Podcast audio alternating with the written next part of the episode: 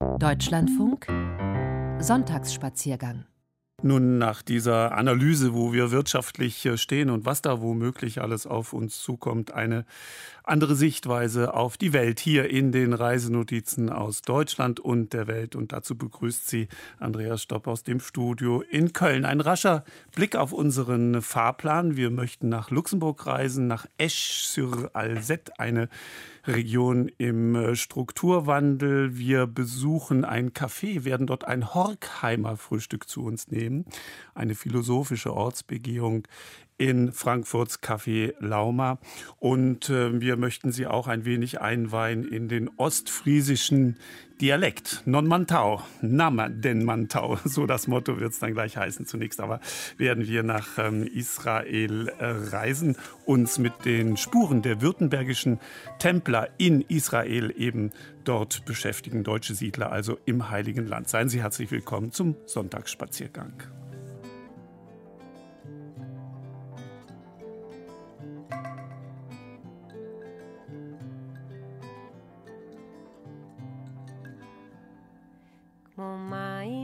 הוא מגיע אליי, נוגע לא נוגע בכלל.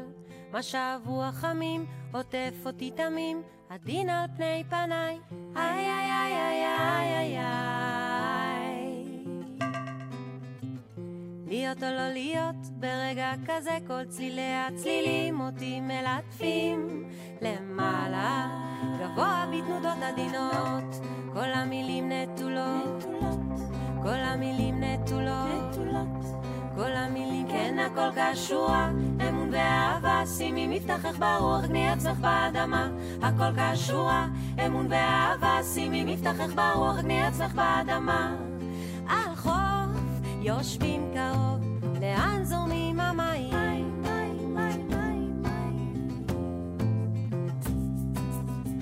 תחושה עכשווית אין מה להחליט,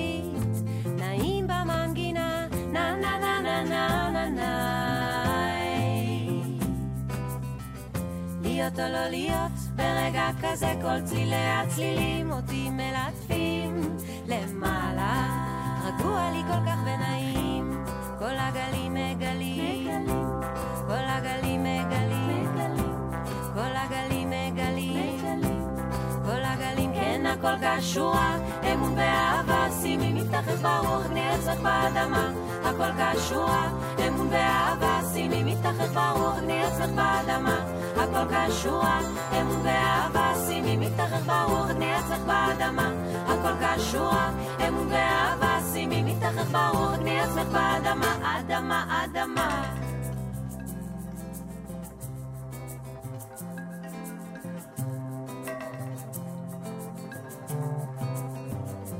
מוזיקה אמרה לי כל מיני דברים, חלקם היו גבוהים, כל כך חשתי שיגועים, אבל היום אני יודעת שזה לא חלום, שמוזיקה בי, כל עולמי נהיה אדום אדום של שקט, שמש ושמיים.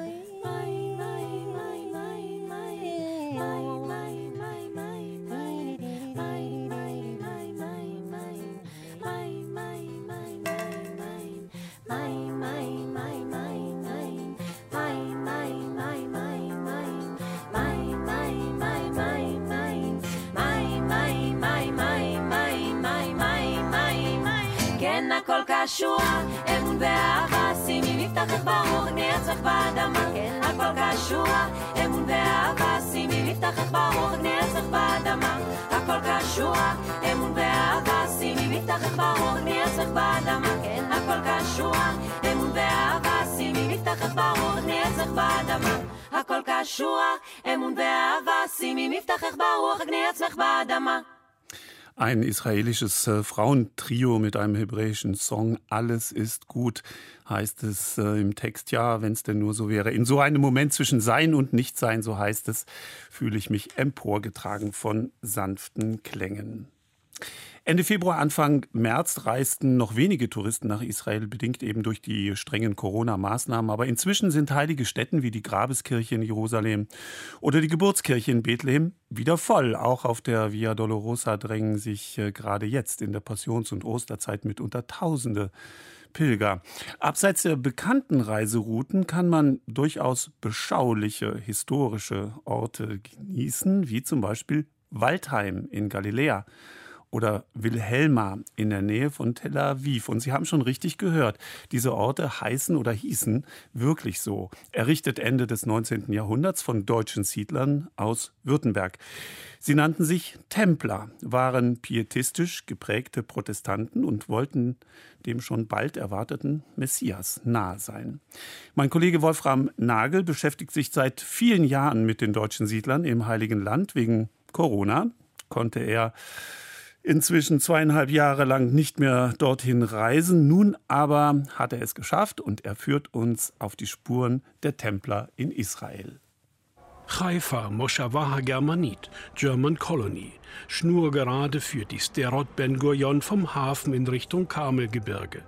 Die ehemalige Kamelstraße bildet die Hauptachse der deutschen Kolonie. Links und rechts stehen ein- bis zweigeschossige Steinhäuser mit roten Dächern, die meisten sehr gut erhalten. Restaurants, Cafés, Boutiquen, ein angesagtes Viertel außerhalb der ursprünglich arabischen Altstadt. Nicht nur Namen wie Templers Boutique oder Colony Hotel erinnern an die früheren Bewohner, sondern auch deutsche Bibelverse über den Eingangstüren. Bis hierher hat der Herr geholfen oder Herr, lass leuchten dein Antlitz über uns. Im Sommer 1868 waren die ersten Siedler in Haifa angekommen. Gottesfürchtige Handwerker, Bauern und Winzer. Sie hatten ihrer württembergischen Kirche den Rücken gekehrt, um dem Messias ein Stück näher zu sein. Der König von Preußen und der mit ihm verbündete Sultan hatte ihnen die Fahrt nach Palästina ermöglicht, wo sie sofort mit dem Häuserbau begannen. Palästina gehörte bis zum Ersten Weltkrieg zum Osmanischen Reich. Das ist eine Geschichte, die ich also gerne erzähle, wie Christen in Erwartung des Messias um die Jahrhundertwende dachten, wir wollen also in das heilige Land sein, um besonders nah zu sein. Deshalb nannten die sich Templer. Regelmäßig führt Reiseunternehmer Mike Förster aus Sachsen kleine Gruppen durch die Kolonie von Haifa. Eine Zwischenstation auf dem Weg von Tel Aviv nach Akko und dem See Genezareth. Und haben natürlich Ideen aus Deutschland mitgebracht von der Landwirtschaft, vom Bauen, von Transportwesen und haben natürlich die ersten christlichen Pilgerströme nach Jerusalem gefördert. Das war Tourismus in einer Hand. Die hatten den Hafen, die hatten die Übernachtung, die hatten das Essen, die hatten den Transfer in die Stadt und die Reiseleitung. Der damals berühmteste Pilger Kaiser Wilhelm II. ließ sich allerdings nicht von den Templern durchs Heilige Land begleiten, sondern vom ältesten Reiseunternehmen der Welt, Thomas Cook. Allerdings durften ihn die Templer bejubeln, als er von Istanbul kommend mit Gattin Auguste Victoria in Haifa an Land ging. Das war am 25. Oktober 1898. Nach Plänen des Templerarchitekten Gottlieb Schumacher wurde dafür sogar der Hafen erweitert. Zu Pferd ging es dann weiter nach Jerusalem, wo er als oberster preußischer Bischof am Reformationstag die evangelische Erlöserkirche einweihte.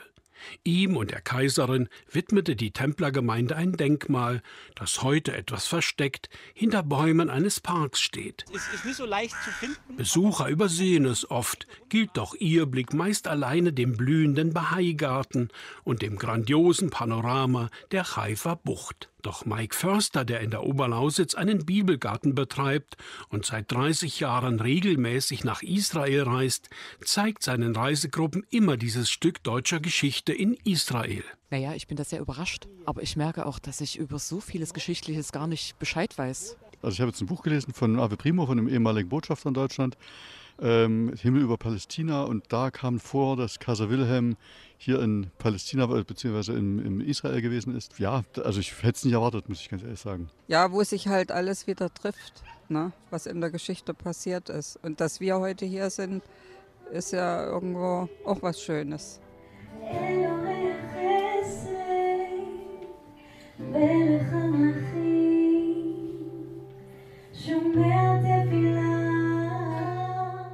Während die kleine Reisegruppe aus Sachsen und Baden-Württemberg zum See Genezareth weiterreist, mache ich mich mit meinem Reisebegleiter Thomas auf den Weg nach Waldheim. Das Dorf liegt in Sichtweite von Nazareth. Die etwa 30 Kilometer reisten die Templer vor gut 100 Jahren noch per Kutsche oder zu Fuß. Auf der Route 75 brauchen wir mit dem Mietwagen etwa eine halbe Stunde. An einem Kreisverkehr weist ein Schild auf Aloni Abba. Darunter steht in hebräischer und arabischer Schrift Waldheim. Deutsche aus Haifa begannen 1907, sich in dem damals noch arabischen Dorf anzusiedeln. Sie lebten von Weinbau, Oliven und Zitrusfrüchten, Rinderzucht und einer Molkerei. Waldheim ist die einzige Templersiedlung in Israel mit Kirche, gebaut vom Architekten Otto Lutz aus Haifa, eingeweiht 1921. Sie steht in der Dorfmitte. Ein Kalksteinbau mit gotischen Fenstern und einem Türmchen. Das Läuteseil der kleinen Glocke fehlt. An der Mauer neben dem vernagelten Portal kündigt ein verblichenes Plakat die bevorstehende Restaurierung an, mit Unterstützung des deutschen Außenministeriums. Ein Kulturzentrum soll das Kirchlein werden. Auch bei meinem letzten Besuch vor acht Jahren hing es schon da. Auf der Straße am zweigeschossigen Steinhaus gegenüber steht ein Traktor. Alle Fenster sind eingeschlagen, der Hof verwildert. Wir gehen in Richtung einer Stallanlage am Ortsrand. Vor einem typischen Steinbau der Templer spielen Kinder. Ein Mann kommt an den Zaun. Ich frage nach den früheren Bewohnern. Das ist ein Templerhaus. Ja, ja. Sie lebten hier. Ja, Fritz und Hans Unger. Das Haus gehört Fritz und das Hans. Zwei Häuser. Das Haus ist gut erhalten, eine bürgerliche Villa. Das Nachbarhaus hingegen ist verfallen ebenso die dazugehörigen alten Wirtschaftsgebäude. Noch vor Gründung des Staates Israel zogen Kämpfer der Haganah in Waldheim ein. Später übernahmen junge Zionisten aus Osteuropa die verlassene Kolonie. Doch anders als in Haifa weisen keine blauen Schilder auf die deutschen Erbauer hin. Alone Abba liegt nicht an den Touristenrouten. Hier gibt es keine Cafés, Restaurants oder Boutiquen. Der kleine Schmuckladen neben der Kirche ist geschlossen. Etwas enttäuscht fahren wir weiter nach Bethlehem Hagalit, Bethlehem in Galiläa, nur wenige Autominuten von Waldheim entfernt. Gegründet wurde der Moschaf 1906, ebenfalls von Mitgliedern der Kolonie in Haifa. Sie bauten keine Kirche, sondern ein Gemeinschaftshaus im Tudor-Stil, das die heutigen Bewohner als Synagoge nutzen. Daneben hat ein kleines Bistro geöffnet. Während die Espressomaschine läuft, erzählt die Betreiberin. Sie verweist uns an Kobi Fleischmann, der habe ein Museum. Vorletztes Haus, linke Seite. Sicherheitshalber ruft sie bei ihm an. Okay, Todaraba. Kobi kommt uns entgegen, begrüßt uns. Kobi will wissen, was für Beziehungen wir zu den Templern haben und erzählt gleich, dass seine Eltern aus Ungarn stammten. Er selbst sei viele Jahre lang israelischer Diplomat in Usbekistan gewesen. Er lebe seit 24 Jahren hier mit seiner Frau Norit. Sie wurde in diesem Haus geboren, vor 68 Jahren. Er selbst wurde 1954 in Israel geboren, nicht in Bethlehem. Im Garten vor dem Haus steht ein alter verrosteter Traktor im hohen Gras. Es hat viel geregnet. Das Haus gehöre seiner Frau, erzählt Kobi. Ihre Eltern hätten es nach dem Krieg bekommen. Bis 1948 wohnte hier die Familie Wagner. Nachkommen besuchten uns vor ein paar Jahren. Sie kamen aus Australien hierher, aus Melbourne. Die Enkelin war sehr aufgeregt, als sie das Haus sah, in dem ihr Großvater geboren wurde. Schaut, hier war ein Stall für die Schweine, da einer für die Kuh. Zu dem Hof gehörte auch viel Land. Die Wagners waren Bauern. They were farmers. Auch einen Friedhof gab es in Bethlehem. Nach dem Krieg jedoch wurden die Toten umgebettet. Sie liegen jetzt auf dem Templerfriedhof in Haifa. Die Templer kamen 1906 nach Bethlehem. Ihr könnt hier eine Palästina-Karte sehen von 1902 oder 1903. Das war damals ein arabischer Ort. Hier sieht man das kleine Bethlehem und Waldheim. Sie nannten das Dorf Bethlehem, weil sie glaubten, Jesus wurde hier geboren. Absolutely. Das ist ja nicht weit bis Nazareth. Sie kauften das Land, 2000 Hektar, und bauten Häuser. Steinhäuser wie in Württemberg. Den originalen Bebauungsplan des Architekten Gottlieb Schumacher hat Kobi eingerahmt und zwischen die schwarz-weißen Fotos im Flur gehängt. Das ist die Wagner-Familie, die hier lebte. Karl Wagner und seine Frau, sein Enkelsohn Karl Junior und Ewald. Kobi versucht, einen deutschen Wandspruch zu lesen, bleibt schon beim ersten Wort stecken. Äh, lieber besoffen und blank als nüchtern und krank steht da. Daneben ein Foto, die Hitlerjugend von 1936. Kobi greift nach einem Umschlag, packt eine Art Schal aus, rot mit schwarzem Hakenkreuz von 1938. Jemand habe ihm das geschickt fürs Museum. Und hier ist eine Urkunde zu sehen, in treuem Gedenken. Erst im Jahr 1939, als der Zweite Weltkrieg ausbrach, begann die britische Mandatsverwaltung zu reagieren. 1939. Was ist passiert? Da richtete die britische Autorität ein Internierungslager ein. Hier sieht man eine Familie aus Haifa. Sie alle blieben hier bis 1948, nach dem Krieg, drei Jahre nach dem Krieg, und deportierten sie dann alle nach Australien.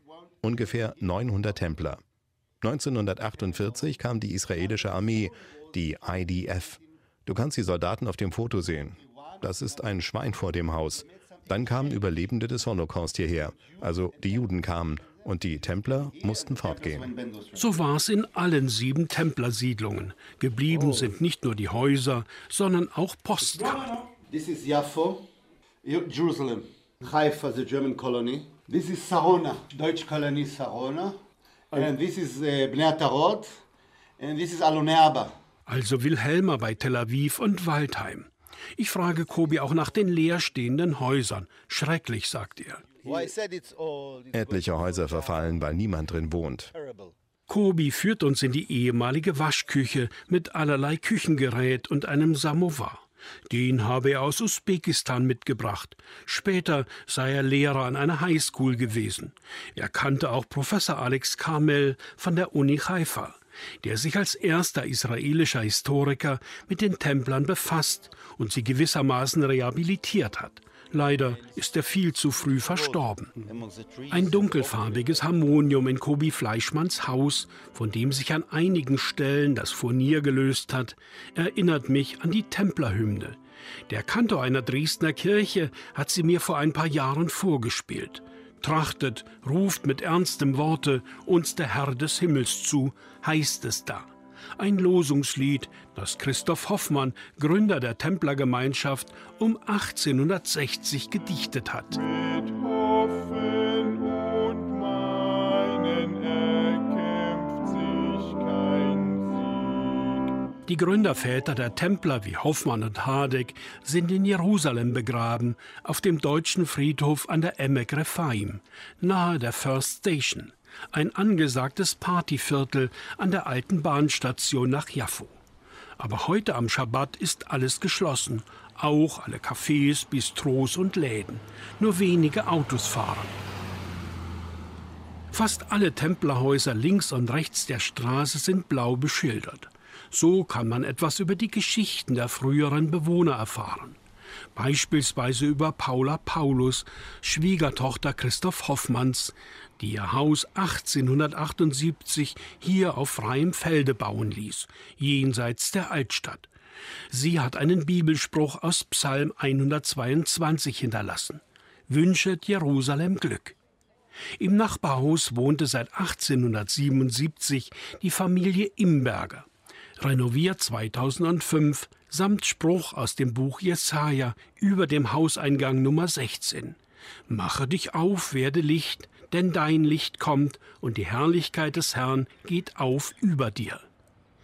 Die German Colony heißt es, sei eine der begehrtesten Wohngegenden in Jerusalem. Die alten soliden Templerhäuser teuer. Sarona, wohin wir am Sonntag fahren, ist eher ein Ausgehviertel mitten in Tel Aviv, umstellt von teils über 200 Meter hohen Wolkenkratzern. Die Templer bauten hier seit 1871 70 Steinhäuser, von denen etwa die Hälfte erhalten geblieben ist. Zu verdanken ist das einer Denkmalinitiative. Fünf wurden versetzt, weil sie dem Bau einer Straße im Weg standen. Darunter ist auch das Gemeindehaus, in dem sich heute eine Luxusboutique befindet. Zufällig treffen wir Christina Buck.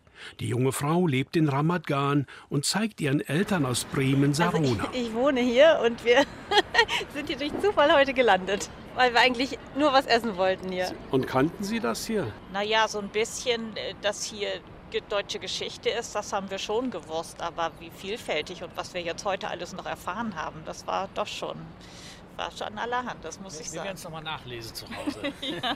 Mit Sicherheit. Hetzki, ein junger Mann vom Sarona Visitor Center, versucht uns auf Deutsch zu erklären, wie das Bauerndorf früher aussah. Ringsum befanden sich Plantagen, feinste Jaffa-Orangen aus Sarona Wilhelma. So stand es auf den nach Europa verschifften Früchten.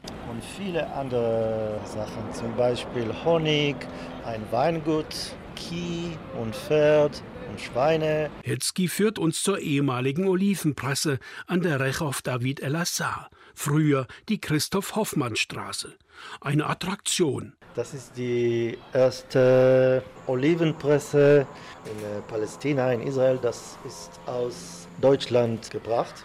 Also gibt es keine andere Olivenpresse so wie diese in der Welt heute. Angetrieben durch einen Elektromotor mit ledernen Transmissionsriemen.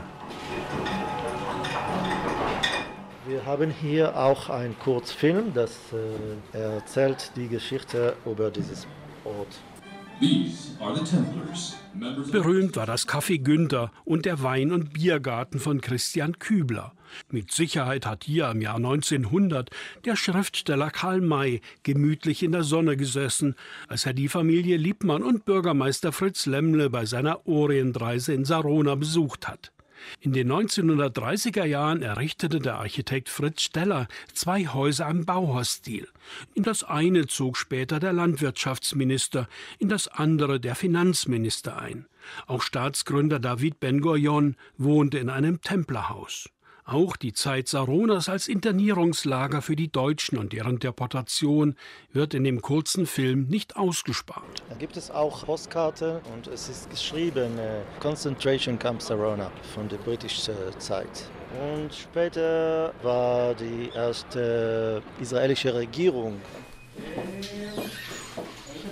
Schließlich steigen wir in einen unterirdischen Tunnel hinab, der die ehemalige Kälterei mit dem Weinkontor verbindet. Hier lagerten Untergrundkämpfer der Haganah während der Mandatszeit Waffen, bauten sogar ein Flugzeug zusammen.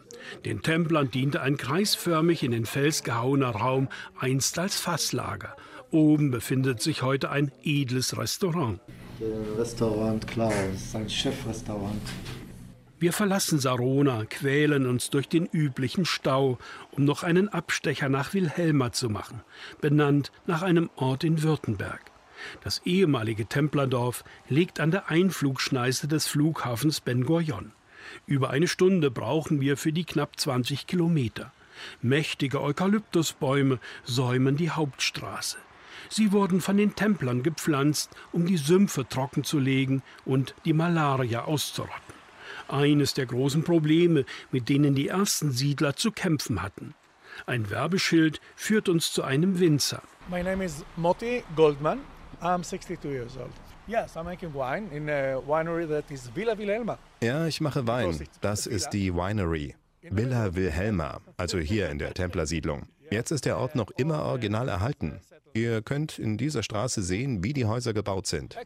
Wilhelma, heute Bnei Atarot, war bis in die 1930er Jahre hinein eine landwirtschaftliche Mustersiedlung. Die Felder reichten bis an den Stadtrand von Tel Aviv. Die modernen Ställe produzierten sogar Milch für orthodoxe Juden, bis diese die Deutschen boykottierten. Das Wohnhaus von Motti stammt aus jener Zeit, früher Bauhausstil. Das andere, flachere, wurde 1901 errichtet. Uh, die Templer verließen Wilhelma 1948, als das britische Mandat auslief und die UN die Gründung des Staates Israel beschlossen hat. Da brachten sie alle Deutschen von hier weg, weil viele von ihnen Mitglieder in der Nazi-Partei waren. Ja, das war gefährlich für sie hier zu leben, in dem jüdischen Staat Israel. So brachten sie die Briten raus nach Australien. 1952, als Deutschland an Israel einen Ausgleich für den Holocaust in Europa zahlte, ging einiges Geld an die Templer zurück für alle Gebäude, die sie verlassen mussten. Mutti verabschiedet sich, er habe noch einen Termin. Und ich möchte noch eine Bekannte in Wilhelma besuchen, Ruth Dannon. Auch sie wohnt in einem Templerhaus. Kennengelernt habe ich sie vor einigen Jahren durch Kontakte zur Stuttgarter Templergesellschaft. Ein Wiedersehen mit Freude. Guten Tag. Hi. Erkennen Sie mich wieder? Ja, ja. Come, please come in. Ruth bittet uns in ihre geräumige Küche, von wo man in den blühenden Obstgarten blickt. Dort mäht ihr Mann mit einem kleinen Traktor das Frühlingsgras. Der Doktor er war Präsident von der Universität und jetzt ist er frei. Die alte Dame stellt Kaffee und Kuchen auf den Tisch, berichtet von ihren drei Kindern und acht Enkeln, zeigt auf die Fotos an der Wand. Und für Thomas erzählt sie noch einmal ihre Geschichte. Meine Eltern stammen aus Deutschland. Mein Vater von einem kleinen Dorf, das heißt Michelfeld. Und meine Mutter auch ein kleines Dorf, das heißt Schlitz bei Fulda. Meine Eltern haben geheiratet nach Köln und haben zwei Kinder gehabt, mein Bruder und Schwester. Und dann sind sie nach Palästina gekommen, in 1935. Ich bin schon geboren hier. Und er sind sie gekommen nach einem Dorf, Atarot. Atarot bei Ramallah, am ehemaligen Flughafen von Jerusalem, Kalandia. Die arabische Legion vertrieb 1948 alle Juden aus dem Dorf. Dann haben, waren sie wieder Flüchtlinge. Erst sind sie nach von Deutschland weg. So kamen die jüdischen Flüchtlinge aus Deutschland zusammen mit den anderen vertriebenen Juden im Sommer 1948 nach Wilhelma und nannten es fortan Bnei Atarot, die Kinder von Atarot. Die letzten Templers sind hier raus April 48 und wir sind hergekommen in August und hier waren wir vier Jahre ohne Elektrisch. Waren sehr, meine Eltern haben sehr viel mitgemacht, leider. Aber diese ganze Generation, ja, die Kinder heute haben es besser. Und immer wieder schauen Besucher aus Deutschland oder Australien vorbei, erzählt Ruth. Meist Nachkommen früherer Bewohner Wilhelmas. Nachfahren der Templer, die vor 150 Jahren ins Heilige Land gezogen waren, um auf die Ankunft des Messias zu warten.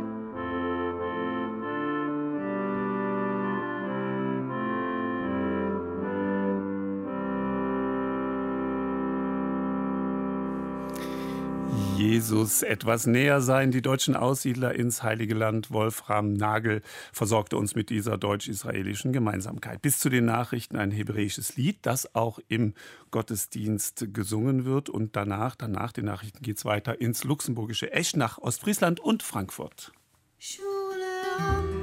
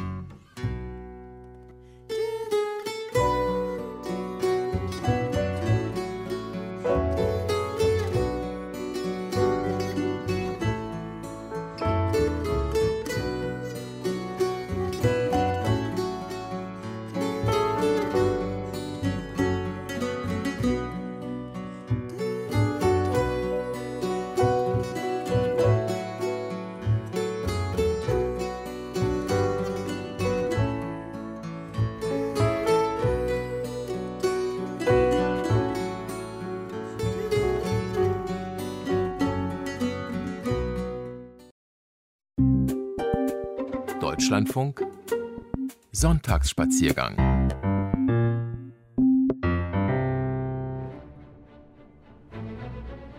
Musik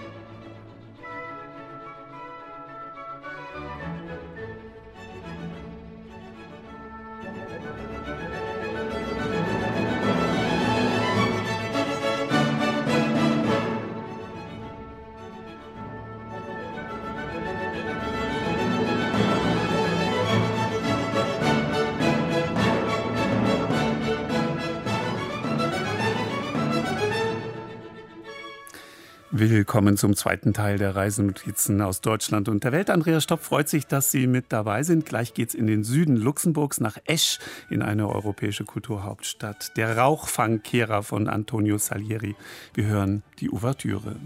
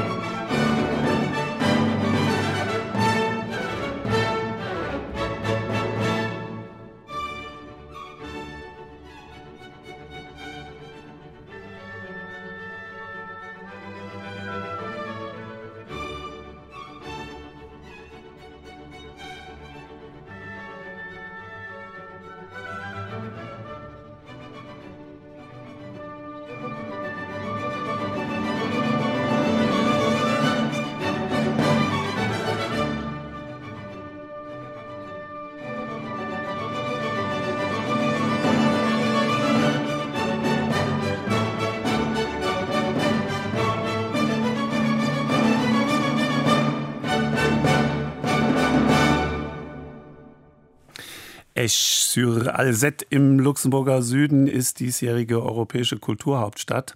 Einst Hauptsitz des Stahlproduzenten ArcelorMittal ist diese Region heute mitten im Strukturwandel. Die niedergehende Erz- und Stahlindustrie hinterlässt Nährboden für Neues in Natur, in Kultur und auch in Architektur. Franziska Peschel, meine Kollegin, kennt sich dort aus. Sie sagt, diese Region ist der Ruhrpott des Landes Luxemburg. Es leben in Esch nur so circa 35.000 Menschen, aber es herrscht dort Großstadtflair. Wie kommt das? Vor allem, wie war der Übergang zwischen dem Niedergang der Stahlindustrie und diesem modernen Esch, das heute eben Kulturhauptstadt geworden ist? Wir folgen meiner Kollegin Frühlingshaft. Wir stehen auf einer Hochebene im Naherholungsgebiet Hart zwischen Esch-sur-Alzette und Düdelingen. Der Blick schweift über Hügel bis über die französische Grenze. Die Hart ist ein Naturschutzgebiet und Jan Herr einer der wenigen, die hier mit dem Auto fahren dürfen. Sein Job ist das Management dieses Naturparks. Bis in die 1970er Jahre wurde hier Eisenerz abgebaut – Terre Rouge wird das Gebiet genannt, Land der roten Erde. Dieser Ort ist besonders, weil hier im Gebiet Schlacke abgelagert wurde, die aus den Hochöfen dann stammt. Auf dieser Schlacke haben sich im Laufe der Jahrzehnte sehr interessante Pflanzen dann auch angesiedelt. Zum Beispiel stehen wir hier genau neben der Boxriemenzunge. Das ist eine Orchidee, relativ große Orchidee, die dann auch äh, auf diesen Schlacken sich angesiedelt hat. Viele Orchideenarten fühlen sich wohl auf dem nährstoffarmen Boden, den Erzabbau und Schlacke hinterlassen haben. Mit den Jahrzehnten hat sich eine nur dünne Humusschicht darauf gebildet, mehr wollen sie nicht. Die Gebiete, die sind natürlich schon sehr wichtig, weil sich hier Lebensräume angesiedelt haben, die man so in der umgebenden Landschaft eigentlich nicht findet. Alles, was man hier hat, ist ja eigentlich künstlich erschaffen worden. Und jetzt hat man hier eben hektarweise große Trockenrasen oder Halbtrockenrasen, was Pflanzengesellschaften sind, die eigentlich sehr, sehr selten sind und die man hier aber großflächig jetzt in der Minette-Region findet. Die Minette ist eine bestimmte Art Eisenerz, nach der die Region benannt ist. Jetzt zeigt sich noch wenig Farbe auf den Wiesen. In Grubeneingängen überwintern Fledermäuse. Doch schon bald beginnt die Hart zu leben. Blüten ziehen Insekten an, in Mauerritzen und Geröllhaufen der Abbruchkanten tummeln sich Eidechsen, Nattern und mehr Wildbienen als überall sonst in Luxemburg. Die Wildbienen sind eigentlich hier sehr gut vertreten. Einerseits, weil sie halt äh, Lebensräume zum Nisten finden, wie zum Beispiel offene Erde, Felswände, Geröll. Sie waren halt nicht sehr weit zu fliegen und überall finden sie Nektar und Pollen und das ist natürlich dann sehr interessant. Auf der Hart erobert sich die Natur zurück, was einst ihr gehörte. Flickt die Wunden, die Menschenhand und Bagger geschlagen haben Seit Anfang der 90er Jahre stehen die Gebiete unter Schutz. Während der Naturschutz gesichert ist, ist in der Stadt Esch-sur-Alzette der Denkmalschutz Thema der Stunde. Das Erzvorkommen bescherte Esch eine florierende Entwicklung. Die Stahlindustrie begründete Luxemburgs Reichtum noch bevor Banken und Fondsgesellschaften Geld nach Luxemburg-Stadt brachten. Die Haupteinkaufsstraße in Esch säumen Kaufmannshäuser im Jugendstil, verwinkelte Dachgiebel, Türmchen. Dennoch hat Esch heute den Ruf einer Arbeiterstadt. Im Erdgeschoss reiht sich eine portugiesische Bar an die nächste. Dort gibt es guten Bacalao, schlechten Kaffee und öfter mal ein Obrigado statt Merci. Vom Glanz der Stahlära ist wenig übrig. Seitdem der größte Arbeitgeber der Region ein Werk nach dem anderen stillgelegt hat, versucht Esch sich neu zu erfinden. Wie das ganze Land wächst auch die Südmetropole unaufhörlich. Neue Wohnviertel sollen entstehen, wo heute Fabrikbrachen rotten. In Esch regt sich Widerstand. Wo Stadtplaner und Bauherren nur Rost sehen, arbeitet das Ferroforum die alte Seele heraus. Die Initiative hat sich zur Aufgabe gemacht, das industrielle Erbe zu schützen. Viele Stunden pro Woche arbeiten sie in der Zentralwerkstatt des stillgelegten Stahlwerks in Esch-Schifflingen, schweißen, räumen, sammeln und bauen auf, was hier verkommen würde. Einer von ihnen ist Serge Molitor. Ich setze mich sehr ein, damit Spuren unserer Vergangenheit und auch der Vergangenheit unserer Väter und Großväter erhalten bleiben, weil sie in den letzten 100 Jahren maßgeblich zum Reichtum unseres Landes beigetragen haben. Und wir, ich glaube, als Luxemburg nicht da stehen würden, wo wir jetzt stehen, wenn es das alles nicht gegeben hätte, diese Entwicklung, diese industrielle Entwicklung. Und es geht mir darum, dass man das nicht vergisst, damit man nicht nur irgendwo ein Schild sieht, da stand einmal irgendetwas. Ist der, das ist mein Vater. Moin. Oh. Das ist der Hang. Der hat hier in der Lehrwerkstatt hat der seine Lehre gemacht als Schloss. 64. Alles gut? Ja. Bin, äh, Nach der Lehre hat Heng sein Leben lang im Walzwerk gearbeitet. Vater und Sohn setzen sich heute im Ferroforum ein. Heng kommt gerade von einem Streifzug über das Gelände, trägt einen blauen Sack voller Kram in die Zentralwerkstatt. Also Fackel,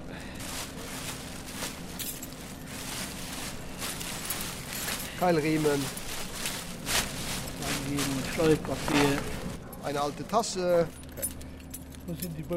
Ende April öffnet das Ferroforum die Fabriktüren für Besucher.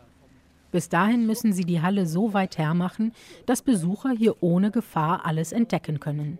Eine kleine Bar soll herein, Werkstätten, in denen Interessierte bei der Stahlherstellung mitmachen können, ein Schauhochofen, ein Archiv. Dort hinein kommen Unikate. alte, selbstgemachte Hammer, Geschirrstücke, die, die die Leute, die hier gearbeitet haben, selbst produziert haben teilweise, beziehungsweise verschiedene Material, Samples. Ich gucke jetzt hier irgendwie ein bisschen Ordnung reinzukriegen. Do Demut steht zwischen Regalen voller Gegenstände. Den Käfig nennen sie ihren Arbeitsplatz. Ein Gitter trennt den Raum von der Haupthalle und es gibt noch kein Licht. Deshalb trägt Do eine Stirnlampe. Ihr Vater und ihr Großvater waren Ingenieure im Werk. Ich bin auch groß geworden in dieser Gegend. Ich äh, bin aufgewachsen mit den orangenfarbenen Himmeln am Abend, wenn die Schlacken gekippt wurden. Und ich habe genug Staub angeatmet, meine ganze Kindheit durch. Und ich bin wirklich mit dieser, mit dieser Gegend verbunden. Ich fühle mich schon hier ganz zu Hause. Und ich finde die Ästhetik von diesen alten Industriegebieten einfach umwerfend. Das hat mich schon immer fasziniert. Die Zukunft des Ferroforum ist ungewiss. Ob sich eine alte Fabrikhalle in das geplante Wohnviertel integrieren lässt? Viele Teile der Stahlwerke in der Region sind schon abgerissen. Im Escher Stadtviertel Bellwall sind nur noch zwei Hochöfen übrig und auf Hochofen A steigen wir gemeinsam mit Elisabeth Nuno vom Fonds Bellwall. Also es sind einige Treppen, 180 am Ganzen, bis auf die 45 Meter. Den Hochofen A sieht noch so aus, wie er war, als er noch funktioniert hat. Hier ist dann den äh, Roheisen rausgegangen und hier haben sie dann gearbeitet. Jetzt sind wir angekommen. In Bellwall wurde alles um die Hochöfen herum gebaut. Moderne Gebäude, viel Glas, kantige Türme, die Universität mit all ihren Forschungseinrichtungen, die Cité des Sciences.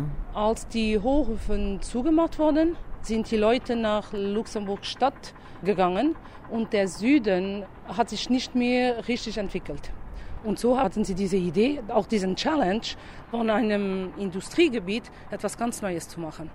2002 wurde der Fonds Belval dann von der äh, Regierung mandatiert, um das Cité des Sciences zu bauen. Also dann haben wir angefangen. Das erste Gebäude war die Rockal 2005. Die Universität ist eingeweiht worden 2015. Die Rockhall bringt Konzerte internationaler Künstler. Ihr Programm zieht Besucher aus ganz Luxemburg und der französischen, deutschen und belgischen Grenzregion an. Das Universitätsviertel gilt als Zukunftsmodell. Zwar scheiden sich die Geister über die Schönheit, doch regelmäßig kommen Architekten und Architektinnen aus aller Welt, um Bellwall anzusehen. Dennoch hoffen die Aktivisten und Aktivistinnen vom Ferroforum, dass in Schifflingen mehr bleibt als nur zwei Öfen.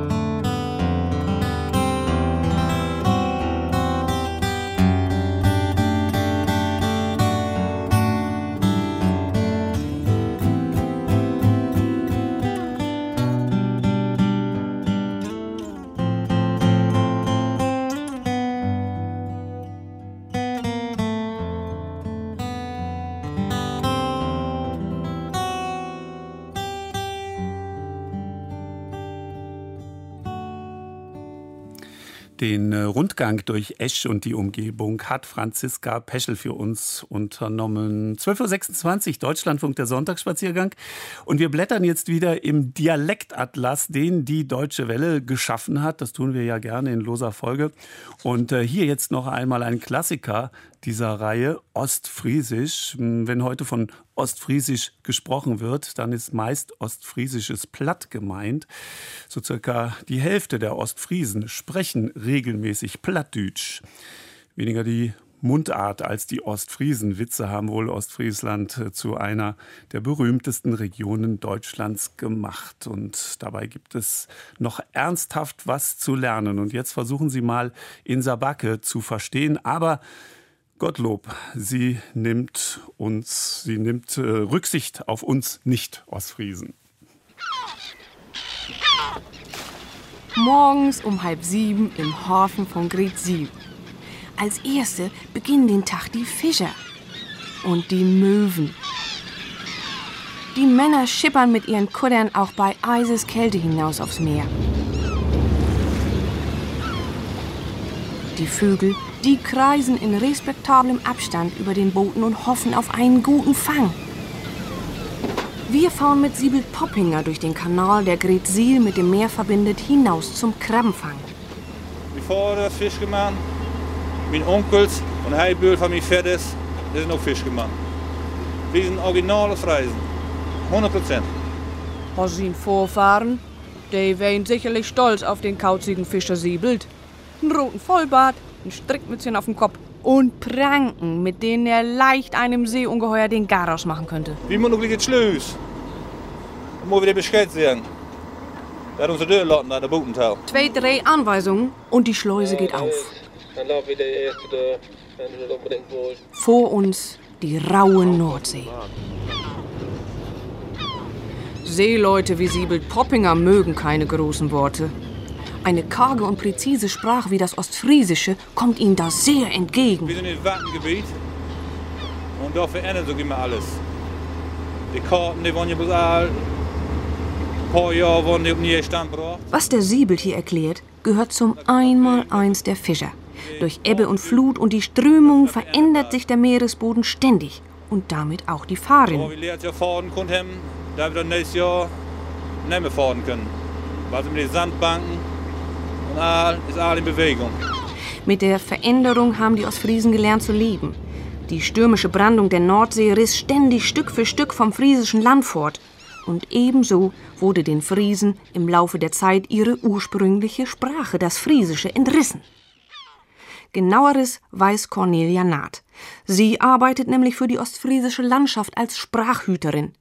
Die ostfriesische Landschaft, das ist kein Gartenbauverein, sondern eine Art regionales Kulturparlament. Um 800 rum ist hier noch Friesisch gesprochen worden. Also die richtige alte friesische Sprache, ähm, von der wir Reste heute nur noch im Saterland finden, im Saterfriesischen. Und es hat hier äh, in dem Gebiet Ostfrieslands einen Sprachenwechsel gegeben.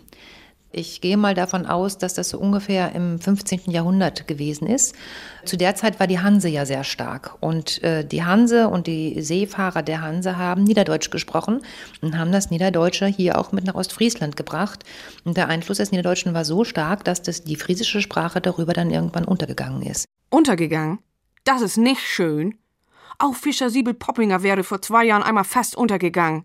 Damals wurde er von einem Sturm überrascht. Hier im Wattengebiet, Windstärke 12. Hier im Watt, Windstärke 12. Da war es nicht so fein. Nee, das war nicht so fein. Was drei Meter hoch sei hier. Drei Meter hohe Wellen. Da hab ich versucht, wir nach Hause kommen. Ja, da hat er versucht, schnell nach Hause zu kommen. Und der Siebelt, der hat das geschafft. Natürlich. Also, wären wir nicht hier. Echte Ostfriesen sind seit jeher vor allem Fischer und Bauern. Leute, die dem Meer trotzen. Und Leute, die den düsteren Moorboden nutzbar machten und ihn so der Natur abgerungen haben. Über Jahrhunderte haben sich die Ostfriesen geschunden für ihr karges Auskommen. Doch sie nahmen es mit Humor. Fen Husterklatten hang an die Latten. Um Stückchen Brot hauen sie sich tot. Fen Husterklatten, das sind Lumpen, hang an die Latten. Lattenhanger sind Leute, die kein Geld haben.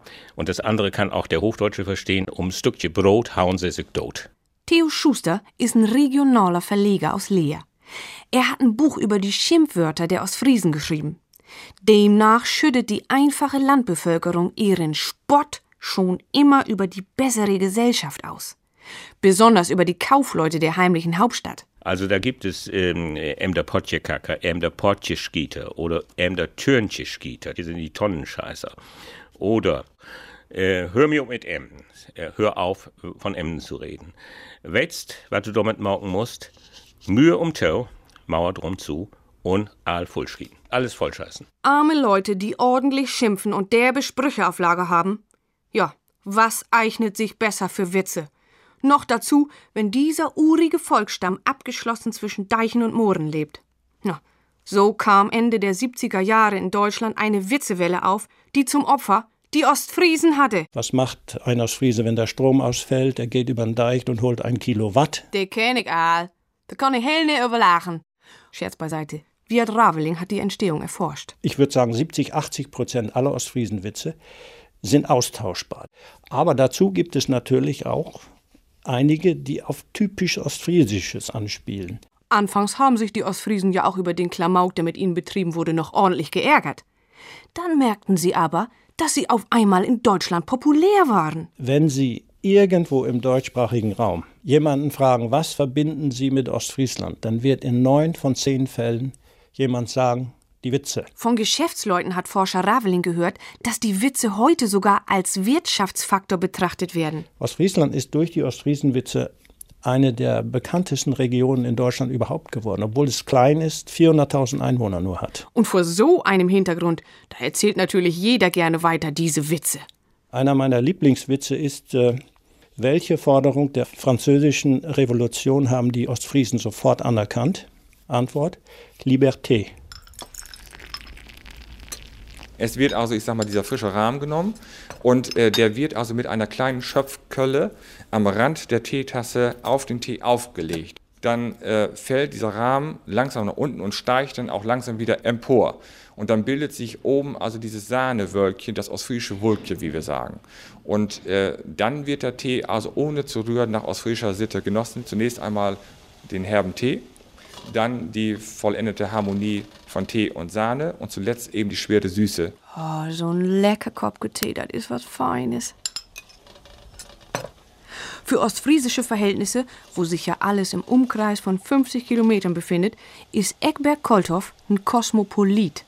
Ständig fährt er für sein Teehandelshaus nach Indien, verkostet hunderte von Tees und bringt die Assam-Auslesen mit nach Leer, die dort dann zur malzig starken Ostfriesenmischung werden. Bei uns auf Platt äh, spricht man, wenn der Wasserkessel kocht, der Kittel sust all. Das heißt so viel, dass das Wasser kocht und dass es jetzt bereit steht für den Aufguss. Wir Ostfriesen, wir lieben den Tee. Der Kettel, das ist der Kessel. Die Kanne heißt Treckpott und der Kandiszucker Klunches. Ganz wichtig ist natürlich noch der Rahm, die Sahne. Nur beim Wichtigsten, da fehlte uns vielleicht ein bisschen die Fantasie. Der Ostfriese kennt bloß Tee und wenn der Tee sagt, dann, dann gibt es bloß ein so Tee und das ist der Ostfriesentee. Es gibt nichts anderes. So um 1650 brachten die Holländer den ersten Tee in die Region.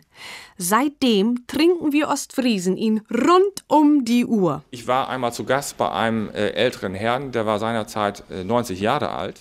Ein Arzt soll den Leuten mal geraten haben, 50 Tassen täglich zu trinken. Und äh, für den Mann äh, war es eine große Sorge, dass nicht mehr genügend Tee da war. Und er hat mich gefragt, sag mal, äh, wofür Tee habt ihr denn noch? Ja? Und ich habe dann gesagt, ja, wir haben noch ein paar tausend Kissen. Da sehe ich, Tegenby, dann können wir noch einen hell lang Tee trinken. Jo, da können wir noch eine ganze Zeit Tee trinken. Und selbst auf dem Kudder gehört der Treckpot zur Standardausstattung. Auf kleinen Gaskochern brühen sich die Fischer unser Nationalgetränk. Die Tasse Tee in stürmischer See. Ganz klein, fünf Kilometer entfernt am Ufer, sieht man den Leuchtturm von Pilsum. Sibyl Poppinger und sein Decksmann Rudolf Ackermann sind in ihren Fanggründen angekommen. Ich schmeiße gleich über den Windschkopf das Taudose, das heißt, die hieft dann ne, führt da hinten weg. An langen Eisenarmen lassen die beiden ihre Netze raus. Die Ladebäume, die Dinger, die jetzt so ein bisschen schräg hochlaufen, lässt er sagen, dann schmeißt er die Bremsen los fürs Geschirr. Ein Knochenjob. Männersache, seit Menschengedenken. Das ist dodselten, eine Frau oder ein Wicht Fischgemann lernen will. Das heißt dodselten. Für das Überleben des ostfriesischen Zuhause sind die Frauen zuständig. Hanne Weber veranstaltet für die Landfrauenvereinigung Ostfriesische Heimatabende. Ist schwierig. Die meisten haben dann auch Not und, und hier mit keine Platte broten, weil sie dann vielleicht in Schulen nicht so mitkommen. Die Luft, das ist das große Handicap, was wir haben. Ne? Ja, die meisten trauen sich ja nicht, mit ihren Kindern Platt zu sprechen, weil sie dann in der Schule vielleicht nicht mehr so gut mitkommen. Von daher ist die Plattdeutschsprache einfach so ein bisschen in Vergessenheit geraten. Ja. Heutzutage ist die plattdeutsche Sprache ein bisschen in Vergessenheit geraten. Gerade mal 15 Prozent der Kinder können noch das echte Ostfriesisch. Zum Beispiel die 17-jährige Tjeda Frese. Sie hat einen rosa gefärbten Irokesenschnitt und mit Tradition normalerweise nichts am Hut. Die meisten sagen so, ja, die, äh, die Buren, die broten noch platt und so auf. Aber wie die jungen Lü, endlich nicht. Die meisten sagen so, ja, die Bauern, die sprechen noch platt, aber die jungen Leute eigentlich nicht. Auf und an mag man das so Spaß, aber nicht die ganze Zeit. Ab und zu macht das ja auch richtig Spaß, aber nicht die ganze Zeit. Also ich mein, könnt wohl mehr Lü platt. Es könnten wohl mehr Leute platt sprechen. Wenn all da und dann sagt kein ein mehr, dass das uncool ist oder so. Und wenn dann alle platt sprechen würden, dann sagt ja auch niemand mehr, dass das uncool ist. In den Schulen, da gibt es jetzt wieder extra Unterricht für die alte Regionalsprache. Und der ist mal gar nicht so einfach. Die Kinder müssen richtig pauken. Pastor Aden aus Hesel nennt uns alte friesische Wörter. Beispielsweise, wenn ich das deutsche Wort frech ungezogen nehme, da gibt es eine ganze Reihe äh, Ausdrücke für. Beispielsweise quauert. Quauert ist böse, abgrundtief böse. Der Satan wird beispielsweise als die Quorde bezeichnet. Wenn ich sage, das Kind ist böse, unartig, dann gebrauche ich das Wort lelk dafür. Wenn ich es von hinten rum so ein bisschen stichle, dann bin ich fileinig. Ich kann auch Olk sein. Olk ist aber, wenn ich äh, Menschen hochnehme, aber das ist schon bald nicht mehr schön, was ich mit denen anstelle. Und so gibt es also eine ganze Reihe Ausdrücke allein, um das Wort frech zu umschreiben, die alle aber noch wieder eine kleine Extrabedeutung haben. So, das ist ja eins für Fortgeschrittene, ne? Cornelia Naht, unsere Sprachforscherin, die hat nun noch Erklärungen für absolute Experten. Hier in Aurich würde man sagen, Mode, domi de bogen, ik moet not skolto. Im Feengebiet würde man mehr oder weniger, ich kann es nicht so gut sagen, Mode, domi de bogen, ik moet not skolto. Und im Reiderland, das ist noch schwieriger, Mjaude, domi de bauken, ik moet not skolto. Ungefähr so. Und was heißt das nun auf Hochdeutsch? Äh, äh, Mutter, gib mir die Bücher, ich muss zur Schule. Für die unterschiedlichen Färbungen des Ostfriesischen ist auch die Natur verantwortlich. Mitten durch die Region verläuft eine Bergkuppe, der sogenannte Geestrücken. Leute, die richtige Berge kennen, die würden darüber wohl lachen. Denn die sandigen Hügel, die sind nicht viel höher als ein paar Meter. Naja, und dann gibt es ja auch noch die Moore. Die Ostfriesen waren so voneinander getrennt. Jeder entwickelte in seiner Ecke dann sein eigenes Ostfriesisch. In so einem abgeschotteten Winkel lebt Enno Kempe. Er ist das Gedächtnis Ostfrieslands. Der greise Gutsherr stammt von einem einstigen Häuptling der Friesen ab. In seiner Burg nahe dem Meer steht er vor 400 Jahre alten Ölgemälden. Seiner Ahnengalerie. Das ist äh, eine Hissa Meckener und ein Viat van Ogant aus dem Burgmerland, aus der Nähe von Marienhafen. Also das, die gehören noch äh, zu dem alten Stand der Häuptlinge. Wir hatten hier gegen Ende des Mittelalters. Die großen Stammesgruppen mit ihren Häuptlingen haben jeweils ihre eigenen Dialektfärbungen entwickelt. Allen gemeinsam ist jedoch eine enge Bindung an das Niederländische. Dafür verantwortlich ist die Kirche. Im 16. Jahrhundert wurde in Ostfriesland nämlich auf Niederländisch gepredigt. Ostfriesen und Niederländer sind vielleicht nicht Brüder, aber sowas ähnliches. Nah sind sich die beiden Frieslands noch heute. Siebelt Poppinger steht auf seinem Kutter und schaut nach Süden, auf die niederländische Küste. Der Fischer und sein Decksmann holen ihre Netze ein. Das war ein ganz ordentlicher Fang heute, ne? 800 Kilo. Für diese Kurzeit was es gut. Für diese kurze Zeit war das gut heute. Ja, und wann geht's wieder raus, Siebelt? Das weiß ich auch nicht. Weiß ich noch nicht. Muss ich noch überlegen. Muss ich mir noch überlegen. Ich schätze mal meine Frau. Ich schätze mal morgen früh. Nach Wehe und nach Nach dem Wetter Lust. und nach Lust. Ob ich Lust habe, nachzufahren. Ob ich Lust dazu habe, heute Nacht zu fahren. Nur aber ab nach Hause. Zurück in Gretzil freuen sie sich schon, denn das leckere Ostfriesengedeck, Bier und Schnaps in ständigem Wechsel, das wartet schon. Tja, in der Kneipe wird das dann auch schon mal rustikaler. Charlie, der Wirt, der unterhält die Runde mit seinem Wörterbuch für Ostfriesisch. Was ist ein Piethorn? Piethorn ist Plattdeutsch. Ist übersetzt auf Hochdeutsch Penis. Aha. Nicht von Piet gleich Peter, sondern von Pitt, siehe auch Püt, ein Plümer, ein Lühl, ein Snattermeinche, ein Zielhahn, ein Krüll und ein Krüllhahn. Und, die, und dieser Krüllhahn, der kommt in Thüringen als Familienname vor. Ne? Ja, so ist er.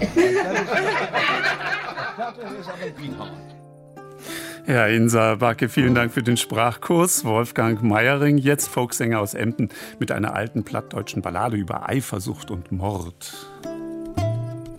Ik weet van een spelman, speelde de hele nacht. Hij wohl weet hoes gespelen,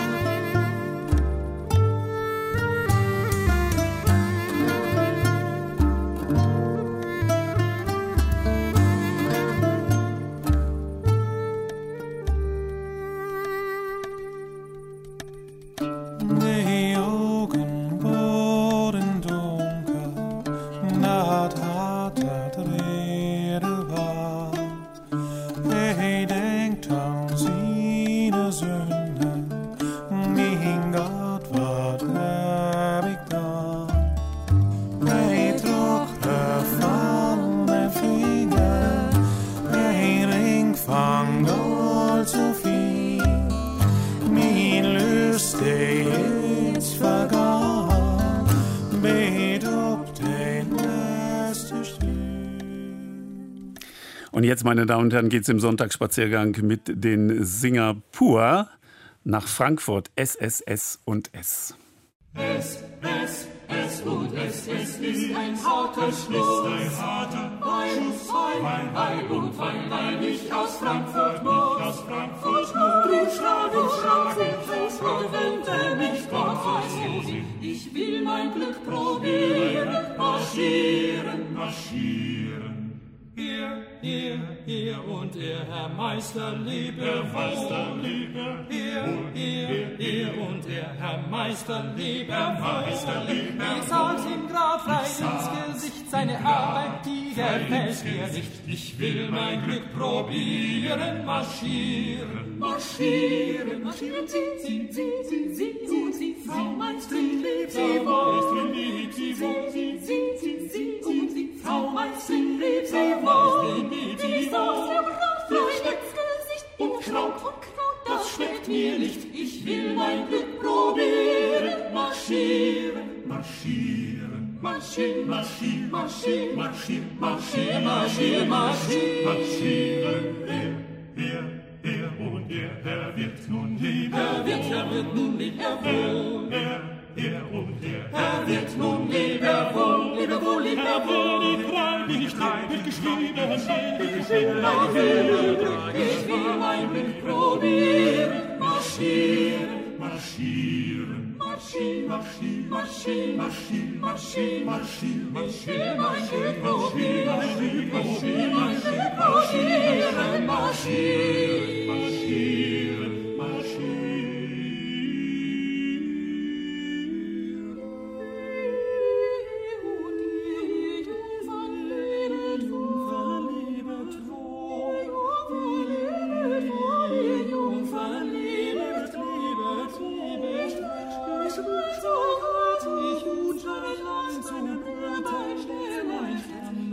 이제 막.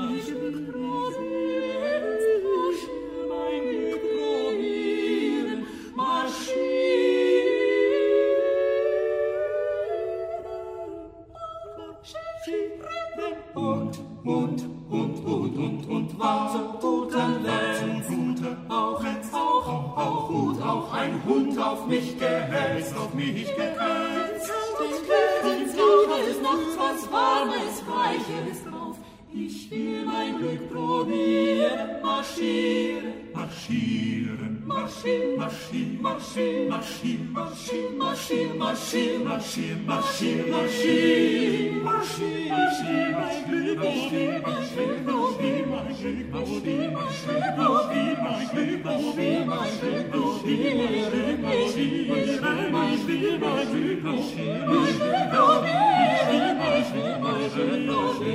marschieren, Bereits vor dem Zweiten Weltkrieg galt die Frankfurter Universität als liberale Denkerschmiede. Die Spuren dieser Zeit, in der die Soziologie als eine ziemlich neue Disziplin in Erscheinung tritt, sind im heutigen Frankfurt noch zu finden. Beispielsweise das Café Lauma, eine Institution. Reporter Gerd Michalek hat den Ort erkundet. Schon von außen verströmt das Café Laumer seinen eigentümlichen Charme. An der Ecke von Brentanostraße und Bockenheimer Landstraße steht das hellgelb gestrichene Haus, Baujahr 1919. In der Mitte ein Türmchen mit schmiedeeisernem Balkon.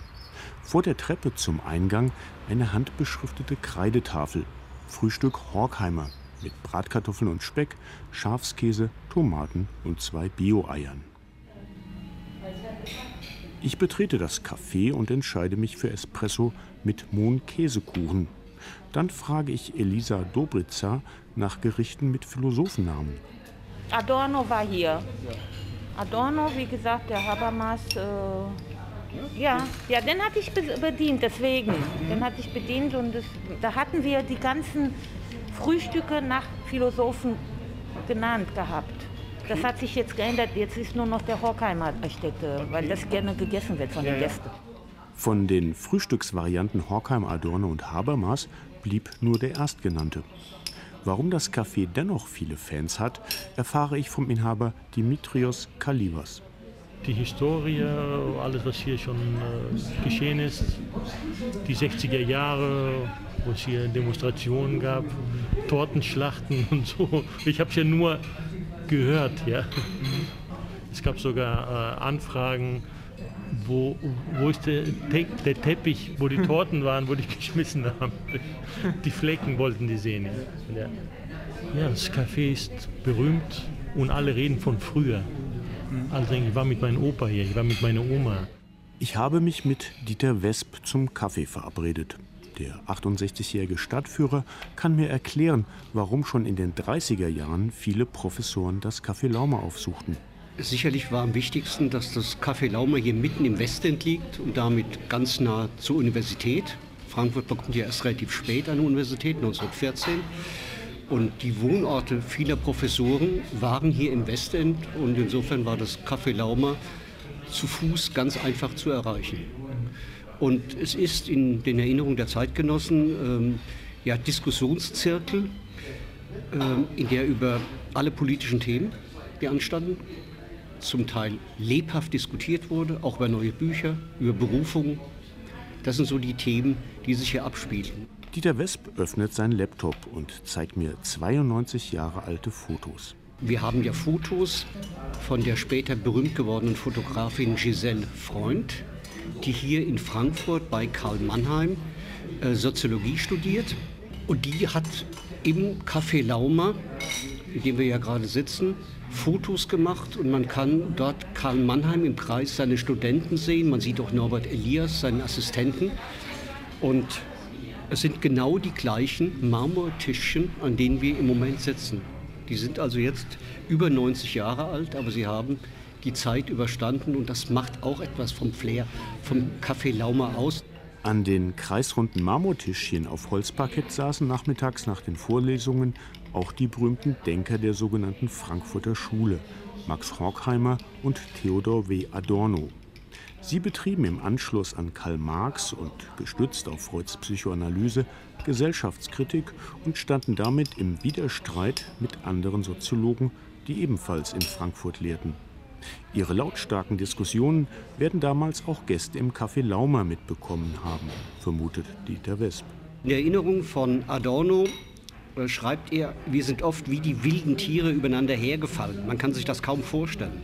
In einer Rückhaltslosigkeit, die auch vor den schärfsten Angriffen auf den anderen, dass er ideologisch sei oder umgekehrt, dass er bodenlos dächte oder was immer das war, nicht Halt gemacht hat, aber ohne, dass es der Freundschaft den leisesten Abtrag getan hätte. Das waren also nicht nur Professorentreffen, wie man daran sieht, sondern äh, es waren auch Lieblingsstudentinnen und Studenten dabei. Ein Gegenspieler der Frankfurter Schule verdient eine nähere Betrachtung. Der in Budapest geborene Karl Mannheim. Er wird Ende der 1920er Jahre zu einer Art Shootingstar der deutschen Soziologie. Mannheim hat sich vorgenommen, eine neuartige, auf Denkstile ausgerichtete Soziologie zu etablieren, die Wissenssoziologie. Dabei vertritt er einen totalen Ideologiebegriff, die These, dass alles Denken standortgebunden, also perspektivisch sei. Damit macht sich Mannheim zwangsläufig Feinde. Das ist für, die, für Horkheimer und Adorno nicht akzeptabel, weil aus ihrer Sicht gibt Mannheim damit den Anspruch auf Wahrheit auf. Also wenn jedes Denken ideologisch ist, auch das marxistische, dann greift ein allgemeiner Relativismus Platz. Und das ist für die kritische Theorie nicht zu, zu akzeptieren. Sie wollen im Unterschied zu Karl Mannheim, der ja Bewusstseinskritik macht, Ideologiekritik macht, ist die kritische Theorie ja auf Gesellschaftskritik aus. Das ist aus meiner Sicht äh, der Punkt, an dem sich beide über Jahre hinweg reiben. Sowohl Adorno als auch Horkheimer verfassen mehrere Schriften, die sich explizit gegen Karl Mannheim richten. Aus Mannheims Sicht ein leichtfertiger Vorwurf, den er zu entkräften versucht. Die Pointe seines Ansatzes ist gerade, dass er, Zitat, die Konkurrenz im Gebiete des Geistigen einer soziologischen Betrachtung unterzieht. Kurz gesagt, sein Widerstreit mit Adorno und Kollegen wird auf der Metaebene betrachtet. Doch ausdiskutiert wird Mannheims fruchtbarer Ansatz einer selbstreflexiven Soziologie schon deshalb nicht, weil seine dreijährige Professur 1933 jäh zu Ende geht. Die Nationalsozialisten ergreifen die Macht und schließen das renommierte Institut für Sozialforschung aus politischen wie rassistischen Gründen. Adorno, Horkheimer und Mannheim haben jüdische Vorfahren und werden zur Emigration gezwungen. Schon 1947 stirbt Karl Mannheim im britischen Exil, während Adorno und Horkheimer 1950 aus den USA nach Frankfurt zurückkehren. Ihr vom Krieg zerstörtes Institut wird wieder aufgebaut. Der Kreis schließt sich. Das Lauma war dann nach der Rückkehr auch wieder ein intellektuellen Treffpunkt. Sowohl Adorno als auch Horkheimer haben ihre Wohnung ganz in der Nähe des Cafés, also so auf halbem Weg zwischen Universität und Café. Wir stehen am Kettenhofweg 123 an der ehemaligen Haustür von Gretel und Theodor W. Adorno. Sie haben von 1950 bis 1969 im zweiten Stock dieses Hauses gelebt. Die Wohnung war bürgerlich eingerichtet, wie Besucherinnen und Besucher berichten. Es gab natürlich ein Klavier, an dem Adorno immer wieder gespielt hat, viele Bücherregale, aber ansonsten wohnte hier ein revolutionärer Denker in einem bürgerlichen Ambiente. Adorno und Horkheimer avancieren in den 60er Jahren zu den geistigen Vätern der APO-Generation. Auch in dieser Zeit bleiben beide dem Café Laume, das zeitweilig Café Marx heißt, treu. Am selben Ort, wo Adorno bereits als Jugendlicher frühstückte, findet er sein Plätzchen mit Blick in den Garten. Rechts von dieser Tür gibt es einen, einen Platz, dann kann man auch in den Garten schauen und das war der Lieblingsplatz von Theodor W. Adorno in seiner Zeit nach der Rückkehr aus dem Exil. Ja, danke an Gerd Michalek. Gleich das Wichtigste und Neueste aus aller Welt. Dafür überlasse ich das Studio Detlef Karg. Soweit der Sonntagsspaziergang für heute. Vielleicht können Sie Ihren Nachmittagskaffee genießen. Es muss ja nicht unbedingt im Café Lauma sein. Bis nächste Woche. Andrea Stopp grüßt aus Köln.